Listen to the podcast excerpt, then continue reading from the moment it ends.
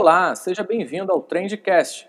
Eu sou André Dias, seu host, CEO e fundador da agência Trend Market. E eu sou Juliano Vieira, CCO e diretor criativo da Trend. Por aqui conversamos com profissionais das mais diferentes áreas de atuação, empresários e executivos de marcas, para trocar experiências e enaltecer sempre as tendências de marketing e de mercado, em busca de crescimento e resultados. Então, bora para cima, vamos a mais um episódio. Mestre em tecnologias digitais na educação, especialista em planejamento estratégico. Já dirigiu o EAD da Universidade Unigran Rio e da Universidade Veiga de Almeida, no Rio de Janeiro. Foi diretor de sustentabilidade do Santuário Santa Paulina, coordenador de expansão da Universidade do Sul de Santa Catarina e da Rede Passaporte, além de coordenador dos cursos do SENAC de Santa Catarina. Atualmente é diretor de soluções educacionais da Universidade Cândido Mendes. O papo hoje é com Jefferson Pandolfo. Tudo bem, Jefferson? Tudo bom, André? Tudo bem? Satisfação. Obrigado pelo convite de estar aqui é, compartilhando aí alguns conhecimentos, alguns saberes. Tudo bom? Pô, que, que legal, cara. Muito bom poder falar com você, até porque é um assunto que está muito quente, né? É totalmente a sua área e mas antes de falar do EAD especificamente, Jefferson, eu queria que você me falasse um pouquinho da sua trajetória, né? Porque se, se eu não me não tô ficando muito doido, assim, eu acho que você veio lá um pouco do mercado de gastronomia, você teve um até chegar no EAD você transitou ali pelo mercado de gastronomia, não é isso? É, é isso, é. Bom, eu sou, a, minha a minha família, quando eu era criancinha, minha família era dona de hotel. Depois o meu pai montou um bar em Balneário Camboriú, eu sou natural de Santa Catarina. Aí meu pai Legal. tinha um restaurante em, em Balneário Camboriú, o que me levou naturalmente a escolher, quando fui, fui fazer um curso superior, me levou a escolher e fazer um curso de turismo e hotelaria, que foi o primeiro curso que eu fiz. Depois fiz gastronomia e aí fui, fui morar em Florianópolis, trabalhar no Senac de Santa Catarina como coordenador dos cursos de gastronomia. Também trabalhei numa universidade lá de Santa Catarina chamada ASESC, que hoje pertence ao grupo Estácio, como coordenador dos cursos de gastronomia. Na oportunidade, em Florianópolis, tive três restaurantes, um deles um restaurante de, de praia, trabalhava no verão, depois tive um restaurante no centro, e transitei bastante por essa área de gastronomia até em 2008 é, é, e trabalhar na Unisul, que é uma grande universidade lá em Santa Catarina, e aí fui convidado para começar a fazer os primeiros trabalhos na educação à distância, que se referia à implantação dos polos presenciais de educação à distância. E aí eu tive legal. uma oportunidade que ano, mais ou menos, legal. Que Oi? altura era isso? Em que, que ano era isso, aproximadamente? Isso foi em 2009. Olha, 2009. 2009. 2009 a gente já estava lá com educação à distância, já os primeiros polos. A educação à distância é bastante recente no Brasil, né? Os primeiros casos são da Universidade Federal do Mato Grosso e depois a Universidade Federal de Santa Catarina. Inclusive, é, é, André, é uma tristeza muito grande a gente ver o sistema federal de ensino, né, que possui recursos, né, é, é infraestrutura, professores. A Universidade Federal Fluminense aí mesmo é a universidade que mais tem é, unidades fora de sede. A Universidade Federal de Santa Catarina, uma dos, da, das primeiras do Brasil a trabalhar com EAD, não estão utilizando neste momento as ferramentas da, da digitais aí da comunicação. Recurso, da, né? É incrível é, isso. Né, Para dar continuidade nas suas atividades do presencial. E isso me causa, me causa uma, uma, tristeza, porque a gente tem um fato na educação à distância hoje, que é 80% dos alunos estão matriculados é, é, nas universidades particulares e quando a gente fala nas universidades particulares, nós temos uma situação especial no Brasil, que são quatro grandes grupos educacionais que estão na Bolsa de Valores, e um deles, inclusive, tem mais de um milhão de alunos no ensino superior. Então, assim, Olha. infelizmente, as universidades federais perderam o, o bonde aí, o trem é, da inovação, da transformação digital. É, falta um pouco, né? Falta um pouco de iniciativa, né, Jefferson? É, eu acho que é tudo que é tende a ser inovador e, e, e disruptivo, né, causa um pouco de, de, resistência, ainda mais num segmento federal, né, cara. É, é triste, como você bem fala. Eu, eu acredito muito na educação à distância, sou total, total fã do, do mercado de ensino à distância, E realmente é uma pena, né? Porque você pega uma UF com uma estrutura incrível, né, cara? Como você bem mesmo citou, com uma história também muito forte, muito intensa. É uma pena realmente eles não fazerem parte disso, né? É muito, a gente tem alguns casos no Brasil. Tem a Unifesp em São Paulo, tem a Universidade do Maranhão. A Universidade do Maranhão, inclusive, Estadual do Maranhão, faz um lindo trabalho na educação à distância. Tem a UFSCar, que é a Universidade de, de São Carlos. Então, existe. Também não dá para dizer que, que não existe. Mas fato é que quando a gente fala nas grandes universidades federais, elas não conseguiram é, atender é, esse momento de isolamento e, de crise. E aí, André, olha só que interessante que é essa conversa aqui, porque ela tem tudo a ver com o EAD mesmo. Naquela época, em 2009, a gente traba trabalhava com um sistema satelitário, né? É, uh, os colégios ou os nossos polos parceiros de educação à distância tinham que ter um satélite, esse satélite, é, uma antena parabólica, né? Uma antena parabólica apontada para um satélite, onde o aluno ia lá todos os dias ou duas vezes na semana, é, três vezes na semana, para ter aulas que eram transmitidas é, por meio de um, de um estúdio. Eu, na verdade, quando eu comecei com esse negócio da educação à distância, a gente gravava os cursos de pedagogia dentro de uma sala de aula normal, três, quatro horas de aula, gravava numa fita VHS e entregava Olha, nas prefeituras para ajudar com a formação dos, dos professores, né? Não, então, o que me chama a atenção é que eu imagino, eu imagino você nessa época comentando sobre a AD com as pessoas e a cara de espanto que as pessoas deviam fazer. É isso que está mais me chamando a atenção. É, mas eu Sem também te confesso que eu vivi isso tudo. Mas você veja que o Brasil tem umas experiências, né? O Instituto Monitor, por exemplo, tem uns 80 anos fazendo curso por correspondência. Por isso, sim, é, André, que essa conversa ela é boa e ela tem vários, várias é, vertentes, porque é, é, é eu tenho é, ouvido é, em algumas situações a pessoa dizer que ah, não é possível a gente continuar fazendo educação agora nesse momento, porque a escola pública, o aluno não tem um celular, porque isso, porque aquilo, porque aquilo outro, muitas coisas criadas. Mas olha, a gente está fazendo um podcast aqui que pode ser passado numa rádio comunitária é, a gente tem o WhatsApp, a gente tem inúmeras ferramentas. Né? Hoje, 80% da população brasileira tem acesso a uma rede social. Então, assim, é, eu acho que a gente esquece de olhar também para as boas experiências do passado e entender, entender que alguns pontos a gente regrediu. É, modelar, né? Olhar para trás com, com, com olhar de, de, model, de modelagem e aplicar inovação e utilizar os recursos que tem hoje, né, Jefferson? Isso faz total diferença.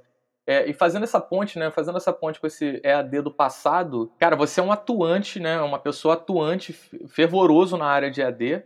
É, e aí chega esse ano se depara com uma crise, com essa loucura pandêmica, né? Mundial. O que você observou, assim, que você, cara, poderia ressaltar aqui sobre esse mercado de um modo geral? O que, que, que, ficou para você perceptível nesse, nesse momento, nesse rompante ali do mês de março, né? Vamos colocar final de fevereiro já, né? A partir de fevereiro para cá com relação ao mercado de AD? É, a gente está, o mercado de AD está sendo altamente requisitado, as suas ferramentas, uma demanda muito grande. É, eu tenho um pouco de, de, de cuidado, de zelo é, com relação às nomenclaturas e o uso de algumas coisas, porque nesse momento nem todo mundo é, nem todas as instituições de ensino, seja de ensino médio, do ensino superior, elas estão usando todas as estratégias de educação à distância, estão fazendo o que estão chamando de ensino remoto de emergência ou ensino é. remoto é ensino remoto intencional feito para um, um determinado momento agora que se difere um pouco da educação à distância Estão apagando um incêndio, né? Estão usando um paliativo para apagar é, um incêndio. Né, é, então, então isso, é, isso é uma situação. Bom, segunda situação é, é, é isso tudo que está acontecendo está fazendo com que os alunos experimentem novas coisas. É, o Brasil, por consideração, quem sabe da história da educação à distância, é, sempre teve um pouco de resistência com relação ao uso das, das, das tecnologias. Nós temos, por exemplo, um curso que é o curso de Direito, que possivelmente vai ser autorizado amanhã depois é, é, na, na, educação à distância, que é um dos cursos mais apropriados que existem para acontecerem de maneira virtual, que até hoje a gente não tem aprovado por consideração de uma briga, briga de classe, briga de interesse. Então, assim, a gente deixou de avançar em algumas coisas. Então, acho que a gente teve um ganho, é, e aí acho que tem bastante a ver com a mudança do perfil de consumo, de se relacionar e do jeito de aprender que as pessoas é, é, vão fazer, vão, vão se comportar daqui para frente, né? E eu imagino que essas barreiras agora elas, elas quebraram. É, e a outra situação que obviamente ficou acho que bastante clara é que é, nós temos um sistema de educação que ele ainda remete ao século passado. E aí no meio dessa, no meio de, de, desse furacão, né, é, os professores eles foram muito afetados. É, felizmente estão conseguindo desenvolver novas habilidades e, e, isso inclusive é uma coisa importante, né, André, desse mundo moderno que é as pessoas terem capacidade de aprender novas habilidades, de desaprenderem e aprenderem novamente outras outras funções. Quando a gente Isso. olha, por exemplo, lá para o relatório mundial lá do, do Fórum Mundial é, é, dos, dos, skills lá, dos, dos, top skills, você olha, se olhar para aquilo é pensamento crítico, criatividade, resolução de problemas complexos, inteligência emocional. Então está bastante ligado de como que a gente se, se comporta. Então, é, a gente conversou já muito sobre isso, né? Sobre até é. sobre o acesso às instituições, ao formato dessa questão dessa acessibilidade à educação, de ser uma coisa muito mais voltada para realmente para as habilidades, né? Para o perfil comportamental. Isso faz total diferença, né, Jefferson? Não é só no ponto de vista de marketing, mas também no ponto de vista de desenvolver o melhor daquele, daquele indivíduo, né? Faz é. total sentido, né? Sai um e... pouco daquela robotização de vender a educação como, como venda de um produto fim, sem você pensar realmente naquela adequação, né? De estar tá entregando o que você pode entregar de melhor e extraindo do outro lado de quem está consumindo aquilo que pode ser extraído de melhor, né? É isso, isso, é exatamente isso. E ainda com o desafio de um professor que agora precisa aprender rapidamente é, ferramentas, plataformas, dispositivos, aplicativos para usar por meio de metodologias ativas para fazer com que os alunos estejam cada vez mais motivados e de fato aprendam. Então, olha só, eu comecei a te dizer que a gente gravava fita de VHS de 3, 4 horas de, de vídeo. Olha, hoje ninguém mais presta atenção num vídeo do que 3 minutos. Se o vídeo não for interessante, a pessoa vai passando. Inclusive, é. André, outro dia eu vi um negócio que me chamou muito a atenção, que é o Netflix mostrou um estudo da quantidade de horas de filme que eles têm, ou que eles estão percebendo, que as pessoas estão passando em velocidade vezes dois. Aí eu fui uhum. ler a uhum. reportagem para entender, porque pelo título eu não tinha entendido muito bem. A reportagem era o seguinte: os adolescentes, os mais jovens, eles colocam uma série para assistir, e ao invés de deixar o play ligado ali e assistir os 40 minutos, o cara coloca na velocidade 2 e assiste um capítulo que é em 40 minutos em 20. Um capítulo Isso. de 50 em 25. que é para conseguir assistir mais. Então é aquela história assim, ó, tu está conversando com um colega, o colega te diz assim, ó, oh, tu já viu aquela série lá, tal, Breaking Bad? Aí tu fala, pô, Breaking Bad já ouvi falar, mas nunca vi. Aí tu começa a ter interesse, vai lá, vê que a série já faz um tempo que passou. Como é que tu faz para se manter atualizado? Tem que correr atrás, é. Tu bota, olha, então assim, ó, a velocidade da informação, ela é gigante.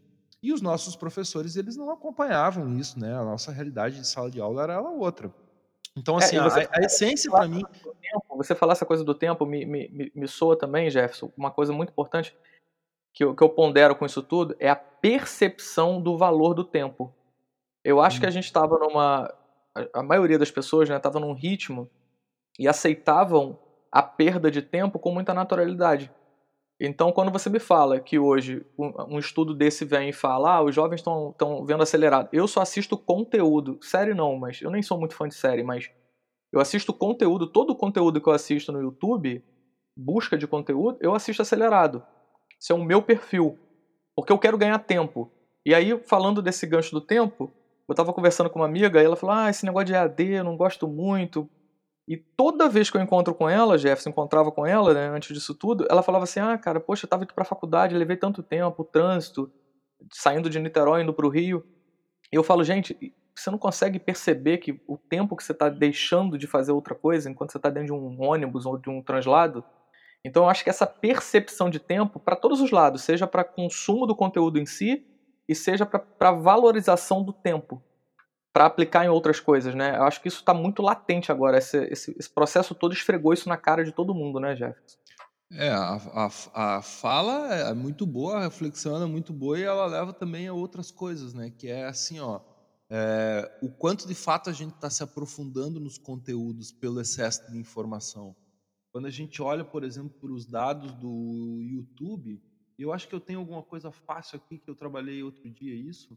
É absurdo os números que existem de, de navegação. Então, assim, é muita informação do qual também as pessoas não se apropriam.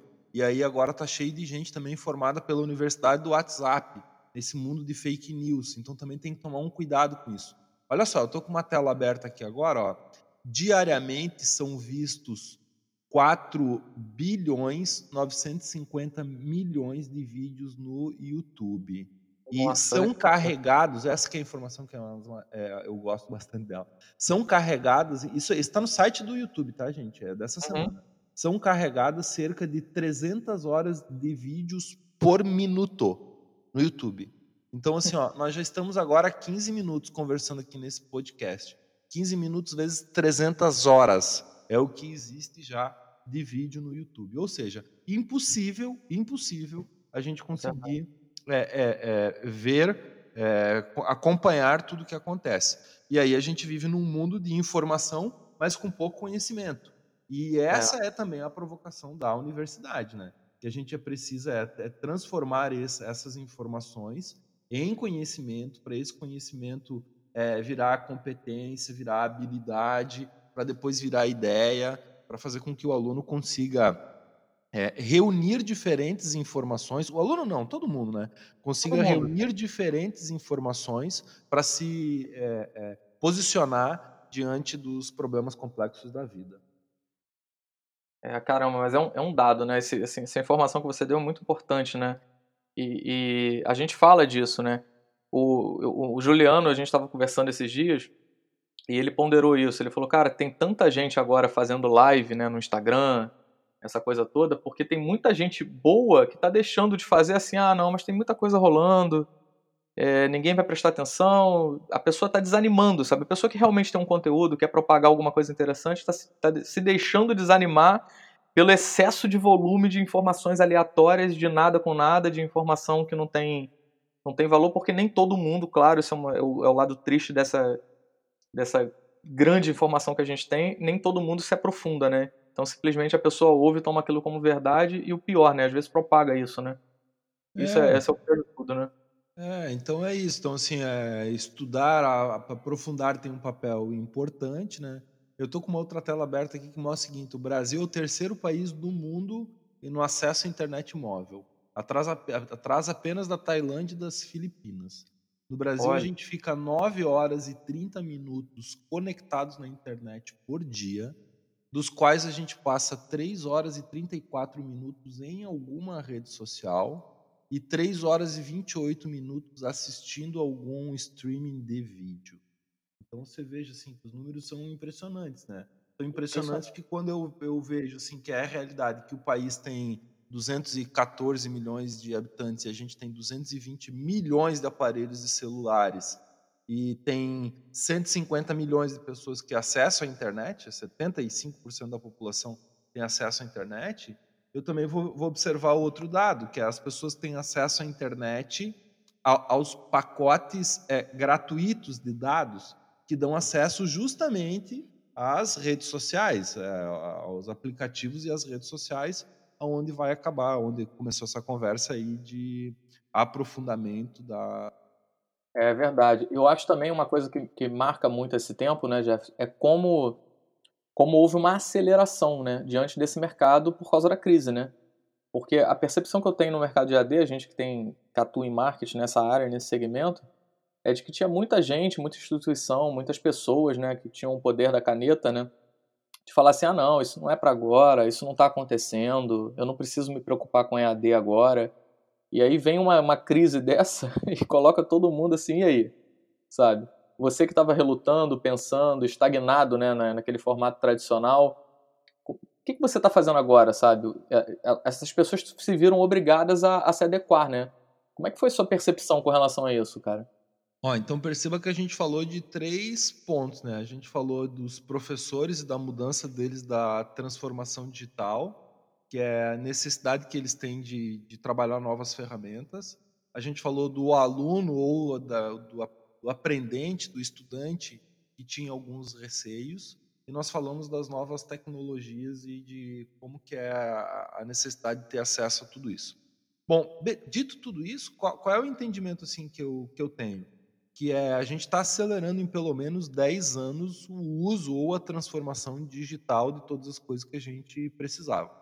Agora as empresas parece que descobriram que não precisa mais o funcionário estar lá todo santo dia num horário e bater ponto, que infelizmente eu sei que às vezes é necessário, mas eu não gosto muito, é, é. do que quem sabe trabalhar em horários mais flexíveis e no escritório uma vez por semana, sem ter que gastar é. tanto com vale transporte, vale alimentação uma série Exatamente. Então, a gente conversando com o cliente, ele tem uma, uma empresa, poxa, acabou de fazer uma reforma, Jefferson, um andar inteiro, sei lá, deve ter 100 colaboradores. E aí eu não, eu não call com ele, eu falei, ah, tá vendo? Eu sempre te falei, você tinha que pensar. Você sai para atender um cliente, você podia estar tá fazendo um call, você ganha três horas do teu dia, só num translado de ida e volta para qualquer lugar hoje, no Rio, etc. Então é muito complicado. Ele falou, é, cara, é verdade, pô, eu tinha que ter te ouvido mais. Eu agora reparei, por exemplo, que a minha funcionária do DP não precisa sair lá de Maricá, se deslocar para o escritório no centro todo dia. E o que eu economizo com ela de transporte, é, poxa, é absurdo. Então tem uma, tem uma série de consequências isso, tanto no mercado imobiliário, que muita gente vai falar, cara, eu não preciso pagar 100 mil reais de aluguel para ter uma estrutura dessa, eu posso dividir isso em dois terços, em metade, seja. Então é tem muita coisa envolvida nisso, né, Jefferson? E um ponto que eu ressalto, e eu tenho falado isso com alguns empresários preocupados com essa história de ah, meu Deus, mas meu funcionário está em casa, não sei o que ele está fazendo, eu estou pedindo para ele fazer um roteiro e andamento, até instituições, eu não vou citar nomes é, por questões éticas, mas até instituições grandes e conhecidas estão estão nessa linha, né? Muitas têm, têm, têm essa linha de falar, ah, não, o que, que meu funcionário está fazendo? Ele acordou, fez isso, está fazendo isso. E aí eu falei, cara, você não tem que se preocupar com o que ele está fazendo. Tem que se preocupar com o que ele está entregando. O que ele tem que entregar e o que de fato ele está entregando. Agora, se ele está fazendo isso é, meia-noite ou está fazendo isso meio-dia, não importa. Importa é o prazo que ele tem, o deadline que ele tem e o que ele tem que entregar. É, essa é a visão que é muito difícil para algumas pessoas, né? De sair daquela coisa do controle de ter, ah, eu estou vendo o meu funcionário fazendo e eu sei o que ele está fazendo, para ter essa percepção de valor em cima daquilo que é pago, né? É, você concorda que isso também está mudando? Você percebe que as pessoas estão tendo muita dificuldade com isso também, Jefferson? Essa coisa é, do trabalho remoto, dessa. É, é, é, eu imagino que essa, essa transformação toda que a gente está vivendo agora, ela vai é, trazer muitas mudanças. Mas essa tua fala, André, ela, ela é legal, ela é legal, mas ela remete também à seguinte situação, assim, a gente observar a gente tem algumas diferenças muito grandes no modelo de negócio.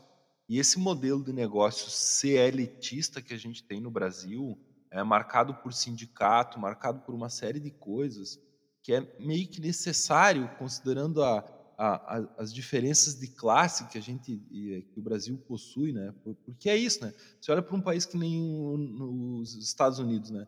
É exatamente a tua fala. Olha, é hora, a aula de trabalho é entrega. Você tem que entregar resultado, teu resultado consegue ser medido, eu pago de acordo com o resultado que você dá.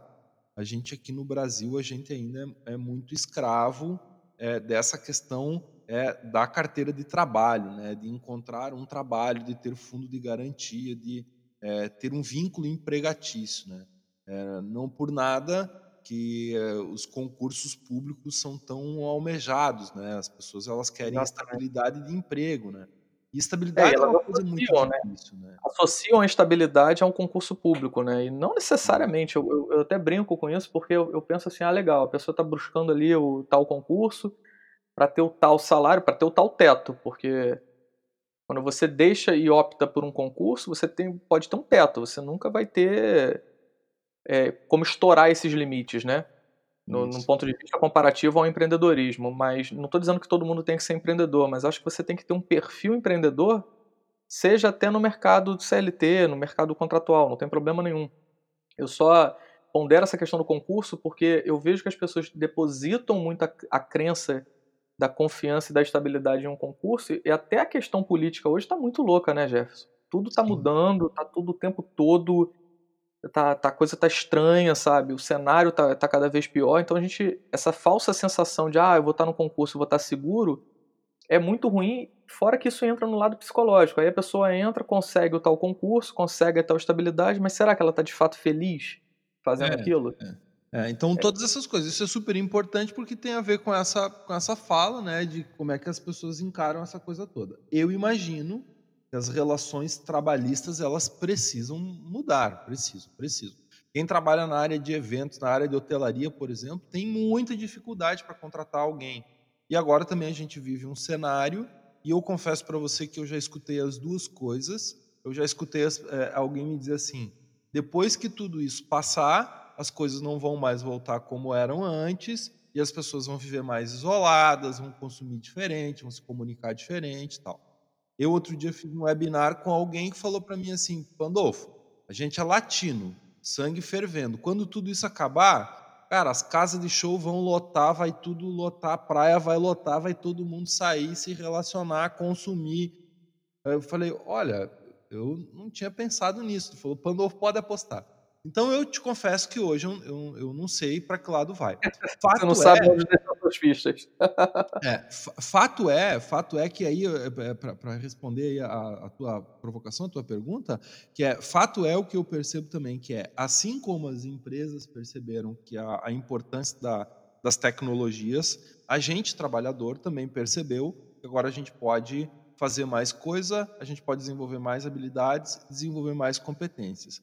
E aí tem uma preocupação particular assim que eu tenho assim, é que a gente conversa aqui, que é a gente está ficando escravo das tecnologias, a gente fica refém cada vez mais. Então, antes, quando eu trabalhava aqui na esquina da universidade, que eu moro na esquina da universidade, eu vinha para casa almoçar, ficava uma hora aqui, eu parava, eu parava para lanchar, eu sete, oito horas da noite, nove horas eu vinha embora. Agora, cara, o escritório invadiu a gente, né? A gente levanta, escova o dente, arruma a cara, coloca uma camisa, senta aqui na frente do computador e trabalha da hora que acorda até a hora que vai dormir, às vezes almoçando aqui na frente do teclado. Então, assim, né, incógnitas para. É, isso, isso envolve um pouco um perfil, um perfil Jefferson, assim, de, de adaptação. É, assim, para quem cai realmente diante de um cenário desse, tem essa, essa dificuldade, que é natural, né? De se adaptar, né? É, eu já venho de trabalho remoto há muitos anos e tal, e eu percebi, eu percebi a importância de criar uma rotina e entender para eu dar informação sempre para minha cabeça do seguinte, cara, eu agora estou sentado, estou trabalhando. Então, a questão comportamental de, por exemplo, mudar a roupa, acordar sempre no horário, é, ter os processos que eu teria e tenho quando eu vou para o escritório, é, a gente tem escritório, tem estúdio, mas assim, ter a rotina de fazer as coisas pensando no trabalho, elas são fundamentais para você conseguir ter essa distância, por mais que você esteja no mesmo ambiente, sabe, no mesmo cenário, né, da sua casa e tal. Então é fundamental trabalhar essas rotinas, sabe, do acordar, de colocar a roupa. Pra você ter uma ideia, eu tenho um cliente que na área de, de curso de inglês, cara, ele acorda todo dia a rotina dele e ele coloca, ele percebeu que se ele colocasse uma roupa muito à vontade, ele não conseguia render. Então ele acorda, cara, ele coloca um terno, suspensório, gravata. Ele, ele, ele exercitou isso na cabeça para ele poder falar, cara, eu tô trabalhando, sabe? E tá lá funcionando, produzindo muito bem. Então é de cada um, é cabe a gente entender o que vai funcionar e ir adaptando até a gente criar esse, conseguir criar esse padrão, esse formato que, que gere uma produtividade boa, né?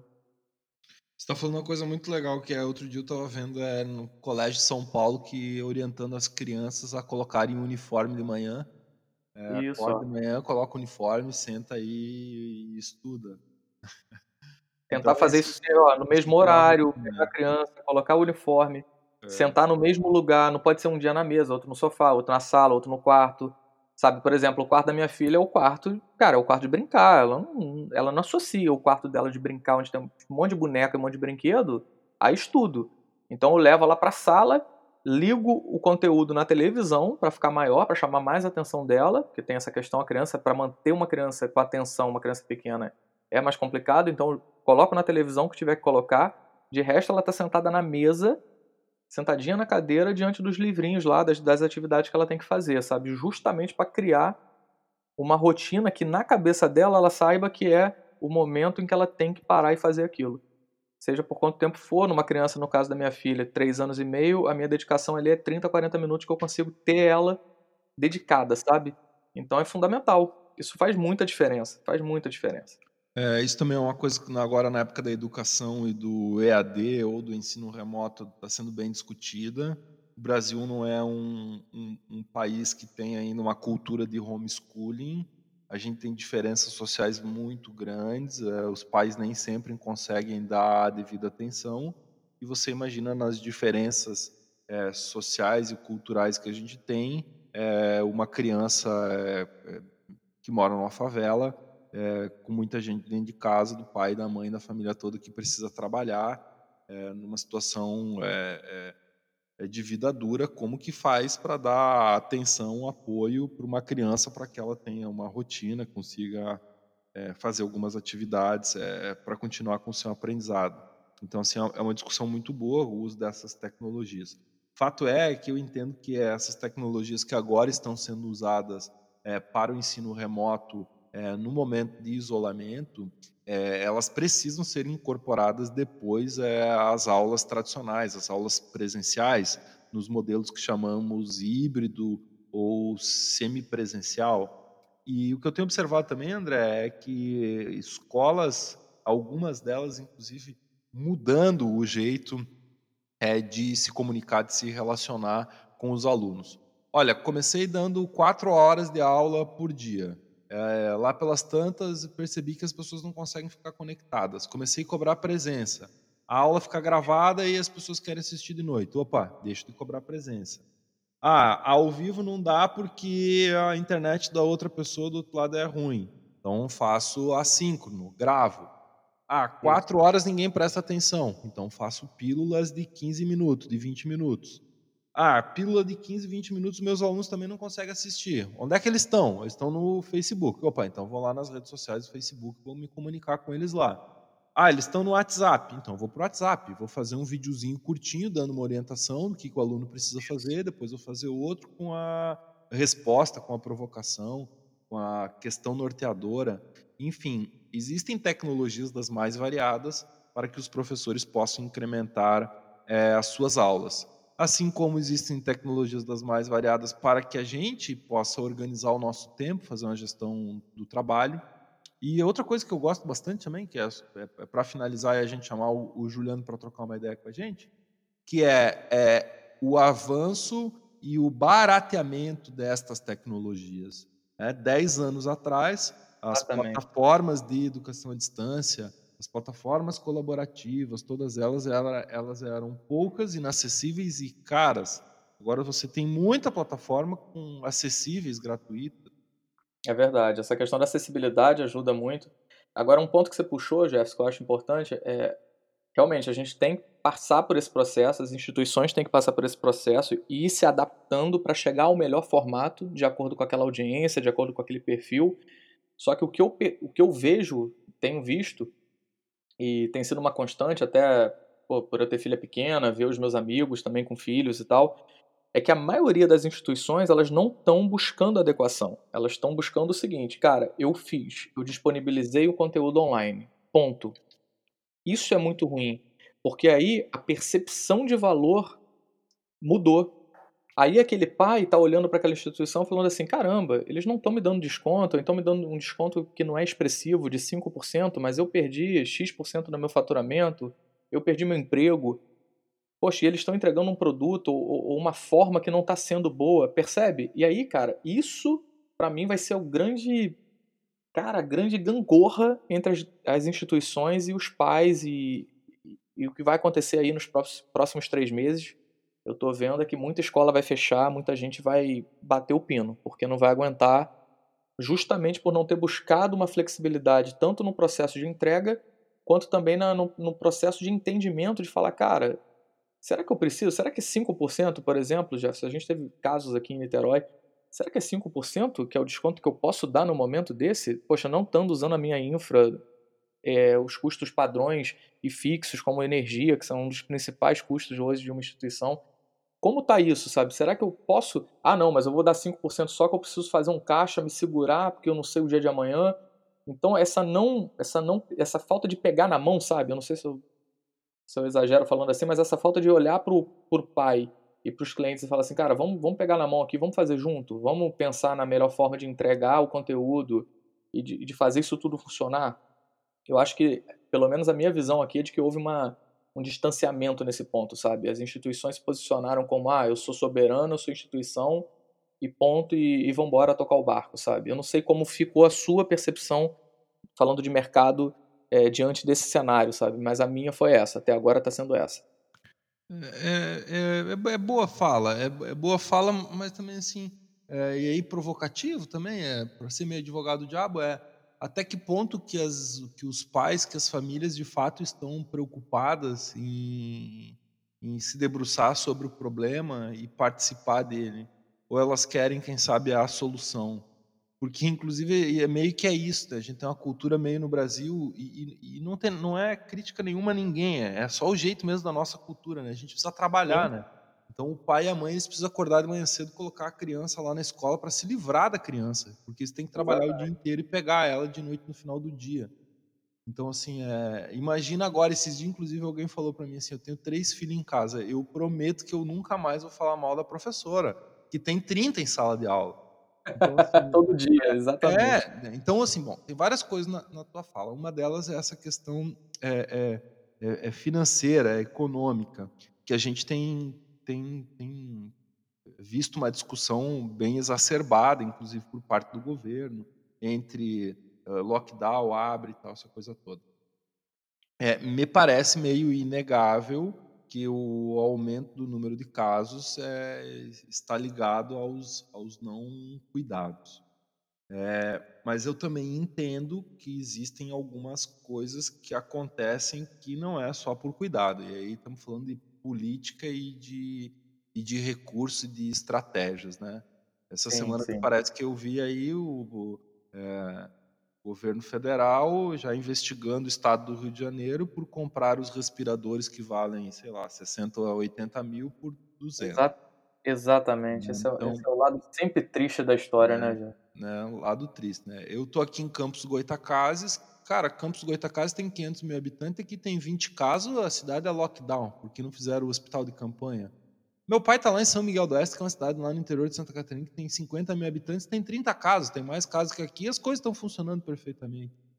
Então, assim, ah, mas vai morrer muita gente. Opa, sim, claro que vai, eu sou a favor também. Tal. O que eu estou querendo dizer é que, com base nessa conversa, é esse problema econômico, ele afetou todo mundo. E aí não é só a escola, né? Todo mundo. Exatamente, todo Bom, mundo. Dito isso, quando a gente olha para a escola e, e, e para a universidade, tirando esses quatro grandes grupos educacionais, né, que ainda é, possuem uma saúde financeira é, é, é, boa, a gente tem uma realidade, né, André, que é o número de alunos é, é, ingressantes no ensino médio, ele não aumenta. A gente não é um país que tem um crescimento no desenvolvimento da educação. Quando a gente olha lá para o PNE, por exemplo, que é o Plano Nacional de Educação, na meta número 12, ela quer elevar de 15% para 33% dos jovens de 18 a 24 anos no ensino superior. A nossa taxa aqui no Brasil ela é disso, de 15%, que é muito inferior a qualquer país vizinho nosso. Então, o que eu estou querendo dizer com isso? Que as crianças elas não, entram, não estão entrando na escola. E quando elas entram na escola, elas não terminam, elas evadem.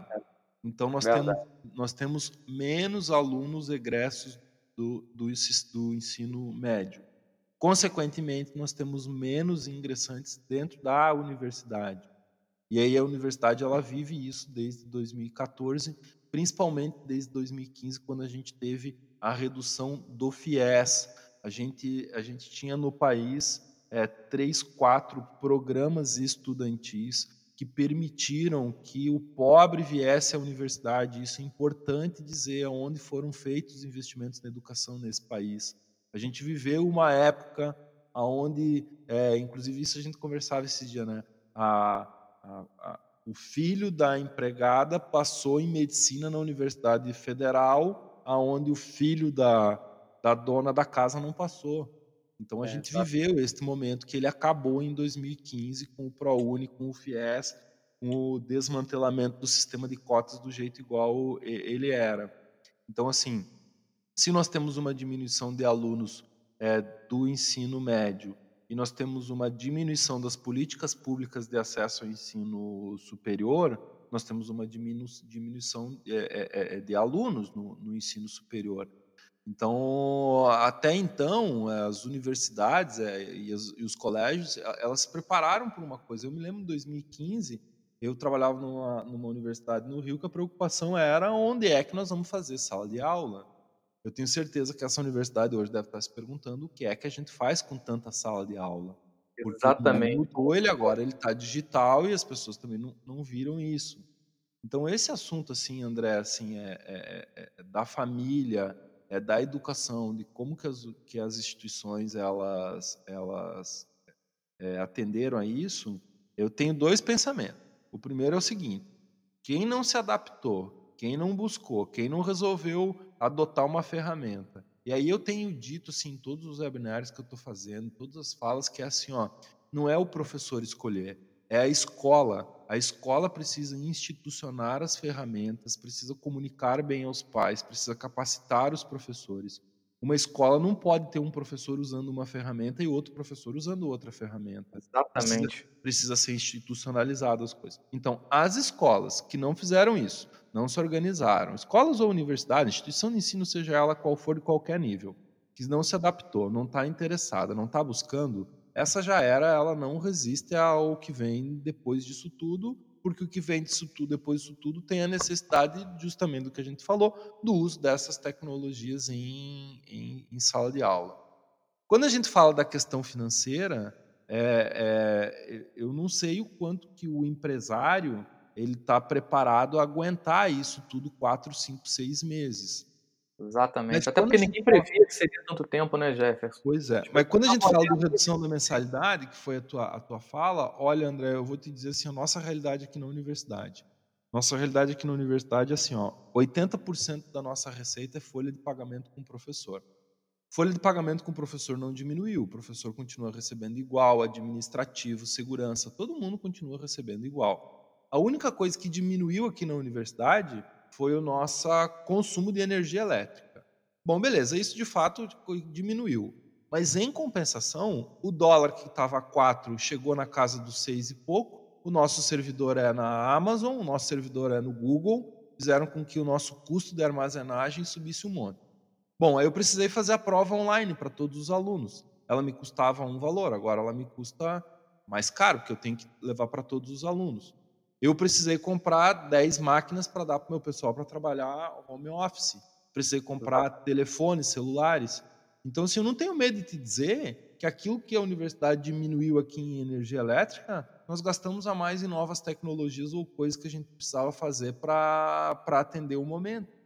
Então, é, essa eu acho que essa fala de que tem que diminuir é, eu entendo que tem uma diminuição de receita para o pai que está pagando, ó, minha receita diminuiu. O colégio é, é, é obrigado a, a, a, cumprir com isso, é, é um assunto bem polêmico. Bem polêmico, Sim. até porque a gente tem uma, uma, uma diferença de, de, de valor de mensalidade do presencial e do EAD aqui no Brasil, que é mentira, que é imposta justamente pelos grupos, grandes grupos educacionais. Se você for para qualquer país do mundo estudar à distância ou estudar presencial, é quase o mesmo valor. Tem Sim. país do mundo, inclusive, que é mais caro estudar à distância do que estudar presencial. É, mas a minha, a minha pontuação principalmente foi na comunicação, sabe?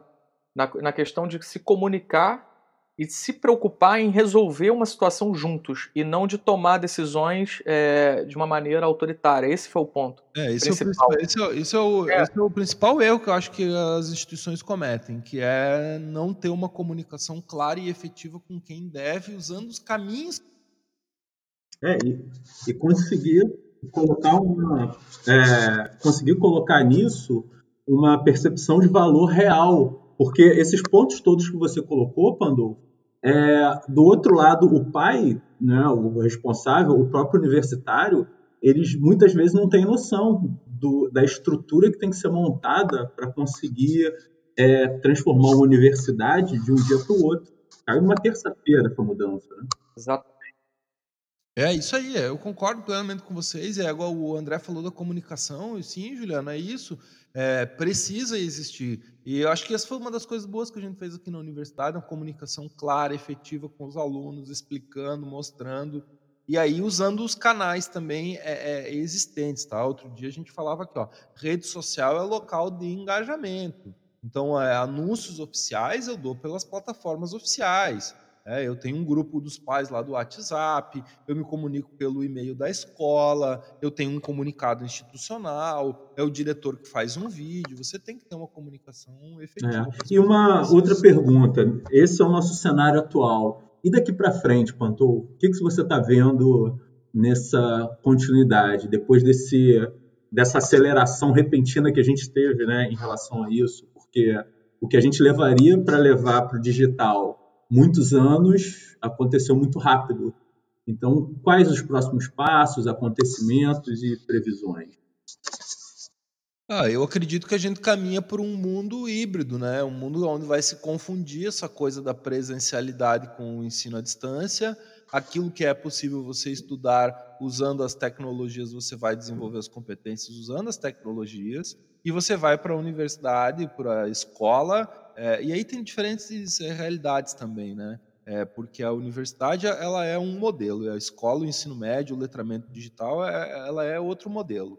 Então, assim, no ensino superior, eu acredito que a gente caminha para o semipresencial, para o híbrido. Eu vou para a escola para convivência e para fazer atividades práticas, para colocar a mão na massa, para fazer coisas é, que de fato é, necessitam.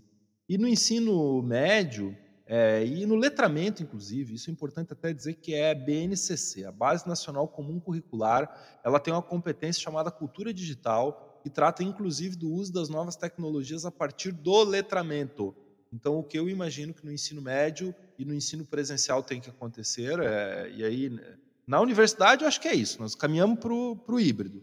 E até chegar na universidade eu acho que o negócio é uso de tecnologias em sala de aula. Então, eu tenho um curso técnico, cada vez usando mais aplicativos, mais ferramentas, mais tecnologias, faz a distância o que pode e vem para a sala de aula para botar a mão na massa, para fazer a prática. É, sala de aula. No ano passado, acho que foi a gente viu a França proibir os celulares em sala de aula. Gente, isso é remar contra o mundo. O seu, onde é que o aluno está? O aluno está no celular. Então é lá que eu tenho que ensinar o aluno. Abre o mesmo aplicativo. Mas o problema que a gente tinha até agora, e eu acho que esse que é o grande rompante, é que o professor ele era resistente a isso, porque ele é tradicional e porque ele precisa ensinar determinadas coisas. Então agora é o seguinte, o professor ele precisa se apoderar é, é destas ferramentas é, para usar em sala de aula. O professor Mota tem uma fala muito boa que ele diz que o professor ele tem que ser igual o Batman. Ele tem que ter uma pochete cheia de aplicativos e bugigangas digitais e virtuais para jogar em cada momento da aula e manter o entusiasmo Exatamente. dos alunos. Todo mundo capturado. Faz total sentido, isso converge muito com, com, com, a nossa fala, com o nosso pensamento aqui na empresa, Jefferson. E recentemente, né, antes disso tudo, tem coisa de uns seis meses, a gente conversou com uma instituição muito grande, muito tradicional aqui da, da, da cidade. E eles nem pensavam na questão da EAD. E a preocupação deles era, ah, mas eu não, eu não como é que eu vou colocar, como é que eu vou gerar um conteúdo ali de EAD, é, às vezes o professor pode falar de algum jeito com o aluno. Eu falei, oh, você não precisa é, ter esse formato, você não precisa simplesmente fazer uma, uma transição é, de zero para 100, assim, de uma hora para outra, mas você pode começar a usar o conteúdo EAD como um complemento, e aí já, já conecta muito com essa questão híbrida que você cita, que eu sou muito a favor também, onde eu falei para ele, ó, você pode ter ali um conteúdo da aula de física para o aluno ter um recurso de ter uma revisão online daquilo que vai cair na prova dele. Ele pode ter acesso àquilo e estudar a hora que ele quiser, ele quer se preparar melhor, ele pode ter tem aquele recurso, ele tem onde recorrer para que ele gere um melhor resultado. Isso é incrível, né? E é, e é, e é triste quando eu falo isso e eu vejo uma instituição não fazendo esses, é, esses pequenos hackzinhos né, de melhoras, assim, né? Esse, esse pontapé, né? Avançando em busca de algo melhor, sabe? Conecta muito com o que você falou. Tem uma coisa bem legal que você falou agora, que eu acho que é legal falar, que é assim, ó, é, a gente avançou muito em várias tecnologias, né? Quando a gente fala em objetos virtuais de ensino à distância, a gente tem lá gamificação, tem infográficos, você tem é, é, telas interativas, você tem um universo de coisas para serem criadas. E a gente está percebendo agora uma coisa que está voltando com força total, é, são as videoconferências, são os webinars, né? Então o professor é, fazendo webinar com o aluno, que dá mais sucesso às vezes do que você ir para estúdio com chroma key, fazer uma edição, uma série Exato. de coisas. Então, assim, é, é muito legal, eu mesmo que, que já percebi todo esse avanço, é perceber que a gente retorna a utilizar algumas ferramentas que nos ajudam bastante, nos dão bastante é, relacionamento e informalidade com os alunos, que é o que a gente precisa, trabalhar a empatia na educação, a afetividade na educação. Né? E, e, evidencia, Jefferson, a importância em si do conteúdo. Sim. Do que você está entregando, e não necessariamente da, do recurso que você está usando, né? Da, é o que você falou, do cenário, daquela coisa toda. Não, cara, o importante é o conteúdo. O aluno está ali porque ele quer um insight, ele quer, ele quer que aquele conteúdo transforme ele. A gente no marketing digital fala muito isso, né? Do ponto A levar para o ponto B, causar essa transformação. E, e, o que faz isso é conteúdo, não é luz, não é câmera, não é nada disso, né? É o conteúdo. É, é, é, é, o primórdio da história, né? Tudo isso, né?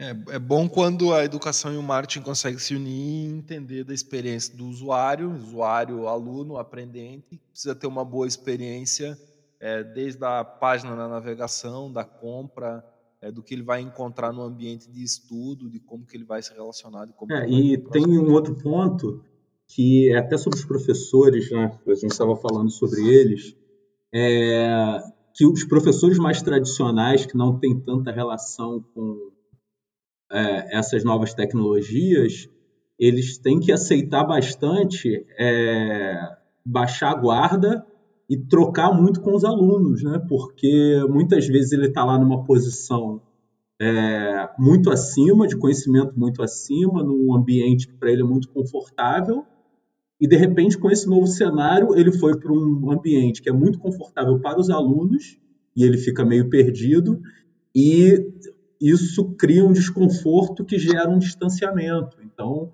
essa nova curva de aprendizado que eles vão ter tem que ser bem acompanhada dessa o abraço aos alunos, né, para que eles consigam ensinar também esses professores a trocarem melhor. Você falou uma coisa muito legal, Juliano, muito legal porque eu tenho estudado o que, que os países ao redor do mundo têm feito para esse momento de crise e como que eles têm tratado os alunos. A gente aqui no Brasil tem, tem muita diferença, mas a gente aqui no Brasil, é, a gente meio que adota, adota todo mundo o mesmo modelo. Né? Eu sou meio crítico a isso. Muitas vezes são poucos os colégios que ousam nas metodologias e quase com todo mundo que você conversa, a desculpa é sempre a mesma. Mas o MEC, mais a legislação, mais isso, mais aquilo. Quando, na verdade, não, não tem nada disso. Né? O MEC, inclusive, incentiva né? a legislação itinerária de formação, a BNCC, elas incentivam que você extrapole aqueles currículos tradicionais que a gente vê. Se você olhar para vários colégios, é tudo meio igual. É matemática, é química, é física, é estrutura curricular é quase toda igual. E esses dias eu li um caso espetacular de uma universidade em Bogotá, um colégio em Bogotá. Eles fizeram o seguinte, logo quando aconteceu, eles reuniram um grupo de professores com o pessoal do TI e alunos mas a maior quantidade de pessoas que participavam desse grupo é alunos, para discutir como que eles fariam para passar por esse momento, quais eram as plataformas, as ferramentas, como que eles queriam ter aula. Quem decidiu que plataforma utilizar foram os alunos. Quem capacitou os professores foram os alunos. E aí era uma escola de vários níveis, os alunos que começaram a fazer isso eram os de 18 a 15 anos, aí depois os de 15 anos, essa galera aí capacitou os alunos da segunda, terceira série, que eram os mais jovens, né, até 12, 13 anos. Os de 12, 13 anos capacitaram os mais jovens das séries iniciais e foram Olha fazendo uma escadinha de aluno ensinando o professor e ensinando os outros alunos a quais as ferramentas e como que eles iam aprender. O DTI deu todo o suporte, entendeu, fez as coisas todas, os professores estavam abertos, aprenderam com os alunos e estão fazendo um caso incrível, lindo. Incrível, incrível. Olha isso. Parece óbvio, né? E eu te pergunto, quem no Brasil fez isso, né, Jeff? Eu não vi ainda. Esse eu não vi ainda aqui. Isso dá trabalho, eu né? não vi ainda aqui. Mas a galera tem feito algumas coisas assim.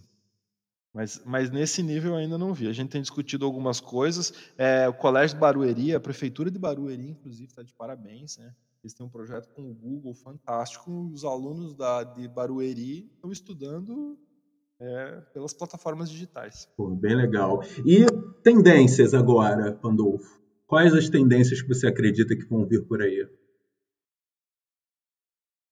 Olha, eu acredito bastante no ensino personalizado, né? Eu acho que está na hora da gente quebrar um pouco as trilhas de aprendizagem, deixar os alunos mais decidirem os caminhos que eles querem tomar, tanto na pós-graduação quanto na graduação, é, o uso das tecnologias de maneira é, cada vez mais aprofundada. E eu, e eu, eu sempre, já há algum tempo já, eu, eu acredito, e agora vai acelerar cada vez mais, o, as plataformas adaptativas e o ensino personalizado. Maravilhoso. De acordo, de acordo com, o, com o, o perfil de aprendizagem de cada aluno. Cara, isso faz muito sentido, né? Porque quando a gente fala de venda, e a gente é muito defensor da venda personalizada, da venda um a um, é, isso conecta muito com a entrega, né? Porque não faz sentido você vender, querer vender só em escala e, e pensar numa coisa robótica e ao mesmo tempo entregar algo robótico também, né? A gente está mais do que nunca numa era de entrega personalizada. Faz muito sentido. É muito bom ouvir isso, cara. Puta merda. Muito bom. Muito legal sua fala, já. É isso, é isso que eu acho que a gente vai, não tem como ser diferente, cada pessoa tem um tempo, tem uma maneira, a gente já tem tecnologias, a machine learning vai permitir isso, e a gente está com uma série de tecnologias aí acontecendo que vão permitir que essa revolução. O próprio incremento do 5G, que é essa internet das coisas, vai dar um salto gigante do jeito da gente aprender. Porque tem uma coisa que eu acho que é aí meio para a gente chegar no final e eu também é, é, é, é caminhar assim para as últimas situações, últimas considerações, que é o, o, a aprendizagem agora ela é consumida e ela é descartada rapidamente, né? A gente não precisa mais aprender um monte de coisa. E tem um exemplo que eu gosto muito que é o Waze, né? Quando você, bom, tá num, em Niterói, você liga aí o Waze para ir num lugar da, na Barra. Quando chegar na Barra, a pessoa pergunta para você, por onde é que você veio? Você vai dizer, olha, não sei por onde eu vim. Eu liguei o, o Waze lá em Niterói e ele me mandou dobrar direita e esquerda, eu vim. Liguei o rádio, cheguei aqui, não sei nem como é que eu vim, não sei, eu vim. Eu liguei o Waze, agora para voltar para casa vou ligar o Waze aonde que o Waze mandar eu voltar ou seja, você não precisa mais saber que, olha, eu tenho que dobrar aqui à esquerda, tem amarelo, eu posso por aqui, eu posso por ali. Não precisa mais aprender um monte de coisa. Outro dia, agora, inclusive, que a gente está em época de quarentena, parece que a moda é fazer bolo e fazer pão. Aí esses de alguém me falou assim, mas eu não sei fazer pão. Eu falei, tu tá de sacanagem, né? Eu não sei fazer pão. Eu falei, cara, entra lá no, YouTube, que tem 250 mil receitas de fazer pão. Escolhe uma e faz, não tem como. Então, assim, eu não preciso mais aprender a fazer pão. Por quê? Porque basta ter acesso à internet que eu escolho o jeito do pão que eu quero fazer. Então, isso dá para a gente uma necessidade de aprender de fato o que é necessário. E aí eu acho que é também é, aprender diferentes saberes, né? Maravilhoso, incrível. Pô, eu queria te agradecer, Jefferson, é, pelo seu tempo, né, de estar aqui com a gente, a gente poder bater esse papo. É sempre muito bom falar com você, porque você é um cara muito, muito antenado com o mercado. Então é, é legal a gente confrontar as nossas opiniões, as nossas expectativas, falar dessas projeções. Então é, é cara, é de muito valor para a gente ter você próximo, ter você como um parceiro, como amigo que é. Então, cara, eu queria te agradecer muito por estar aqui com a gente, ter batido esse papo pelo seu tempo. Eu tenho certeza que vai ter, vão ter vários insights aqui das pessoas que vão ouvir. E, poxa, muito obrigado, cara. Muitíssimo obrigado mesmo. Eu que agradeço o convite, André e Juliano. Obrigado vocês. Parabéns pelo trabalho aí de vocês na Trend, de estar sempre olhando para o mercado, trazendo inovações, trazendo facilidades, tendo um olhar é, do usuário, visando a experiência é, para fazer coisas de maneira de inovação.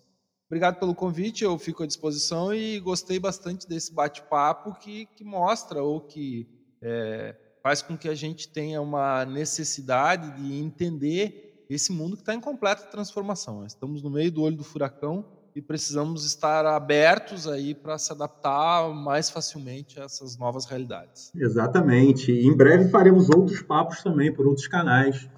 Isso aí. Valeu, Jefferson. Obrigado. Valeu, Juliano. Abração, abração.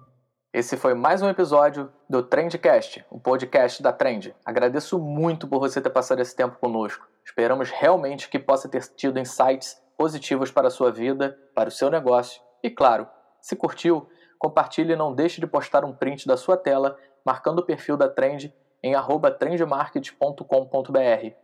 Um abraço e até a próxima.